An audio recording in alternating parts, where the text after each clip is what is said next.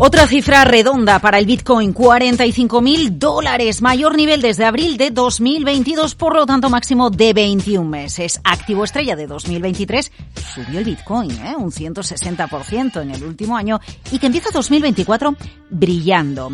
Nadie lo quería tocar tras el cripto invierno, o si se tocaba, si lo tocaban algunos inversores, pasaba desapercibido y no estaba en el relato de las crónicas en bolsa.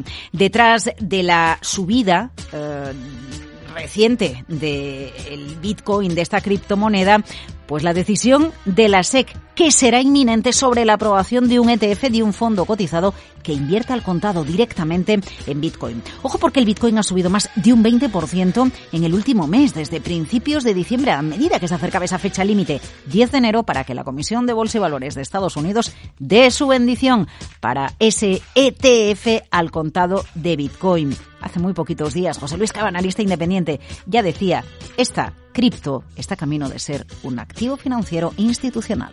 El Bitcoin se va a convertir en un activo financiero institucional. Es decir, que las instituciones van a invertir al Bitcoin. De tal manera que yo lo que creo es que el Bitcoin ya ha pasado y las criptomonedas han pasado lo peor. Han recibido el ataque fuerte de los banqueros centrales, el ataque fuerte de los legisladores y ahora ya la SEC está ordenándolo todo después de los pleitos que ha perdido y ya se está definiendo un modelo.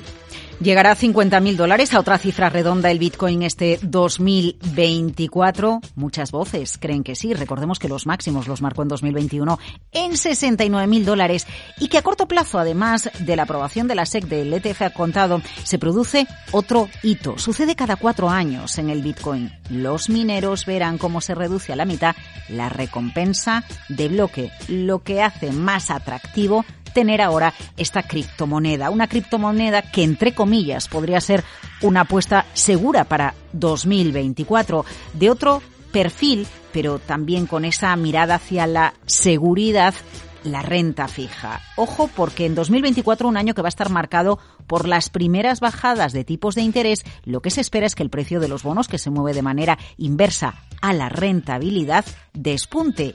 Por eso, hay voces que creen que ahora es un momento propicio para diseñar una cartera de renta fija. Y en esta cartera de renta fija ya no solo tenemos que pensar en monetarios y activos de corto plazo, ya podemos pensar en duraciones más largas. Ramón Zárate de Zárate AF no estar invertido solamente a corto plazo, eh, con activos en vencimiento un año, dos años, sino decir, alargar la duración de todas las carteras, ¿de acuerdo? Para que tengamos esta rentabilidad por lo menos los próximos siete años. Nosotros siempre decimos lo mismo, si se obtiene un 7% anual eh, de rentabilidad por cualquier vía de activo financiero, al cabo de los 10 años duplicamos capital, ¿vale? Pues asumiendo determinados riesgos ahora mismo, que es eh, con alto rendimiento, que están 7,5%, si reinvirtieran cupones, dentro de 10 años duplicaríamos capital que tuviéramos ahora mismo.